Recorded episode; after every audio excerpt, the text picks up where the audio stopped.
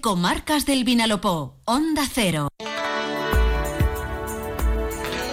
Seguimos en directo, la una y quince minutos. Empezábamos el programa en conexión con nuestro compañero David Alberola, siguiendo todos los detalles de lo que pasa en nuestras localidades en Fitur, en la Feria Internacional de Turismo de Madrid. Y hasta allí vamos a volver antes de entrar en el tiempo de la información porque creo que David Alberola está con otro invitado y en esta ocasión eh, creo que es el alcalde de Monforte del Cid. David. Con Juanjo Hernández, alcalde de Monforte del Cid, nos encontramos. Ah, Juanjo, muy buenas tardes. Buenas tardes.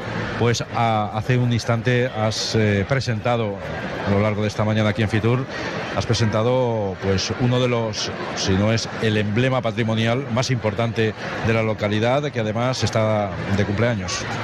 Eso es, es uno de los emblemas de Monforte y este año queremos que sea el emblema de Monforte del Cid. El toro íbero, para nosotros su descubrimiento hace 50 años, ese hallazgo fue un descubrimiento que ha marcado la identidad de cómo nos sentimos los monfortinos, cómo vemos nuestra cultura, cómo vemos nuestra historia y creo que cumpliendo 50 años ese hallazgo, pues era, era imprescindible presentarlo en Madrid, traerlo a Madrid y presentarle al mundo entero esa joya que tenemos allí en nuestro Museo Ibero. Con ese, en esos 50 años, con ese aniversario, ¿qué es lo que busca Monforte con el toro?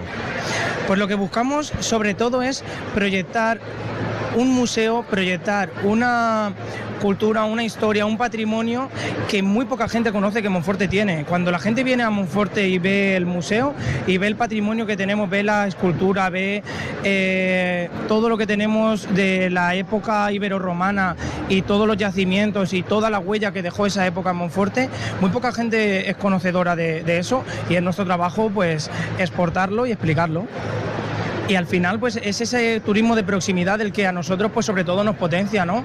Y es el que buscamos porque es un, turismo de cultura, es un turismo de gastronomía, que creo que es lo que Monforte ofrece, pero también abiertos a un turismo internacional. En nuestros campos de golf evidentemente muy visible, nuestras fiestas centenarias de moros y cristianos atraen a un público internacional que es de, venido de distintos países y que siempre repite, entonces pues sabemos cuáles son nuestras, nuestros puntos fuertes y hay que explotarlos y hay que venderlos y hay que explicarlos.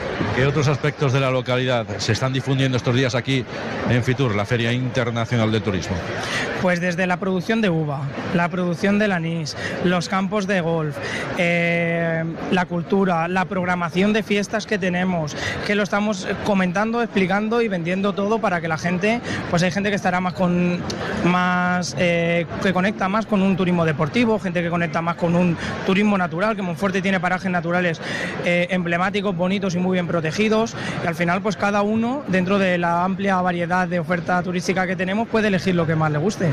Además, eh, como muchísimos municipios de las comarcas del Vinalopó, también de la zona de interior, obviamente, eh, es un reclamo, ¿no? Este tipo de municipios pequeños, amigables con el peatón, es un reclamo ese turismo familiar.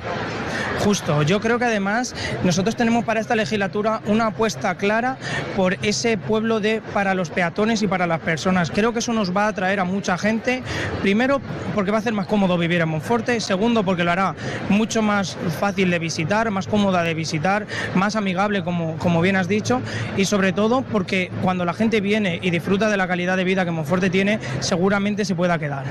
Pues eh, Juan Fernández, muchísimas gracias por atender a los micrófonos de Onda Cero Checo Marcas del Vinalopó aquí en Fitur. Muchísimas gracias a ustedes. Bueno, y muchas gracias también a nuestro compañero David Alberola, incansable, eh, difundiendo y dando a conocer cómo se está recibiendo la oferta turística de nuestros municipios en Fitur. Volveremos.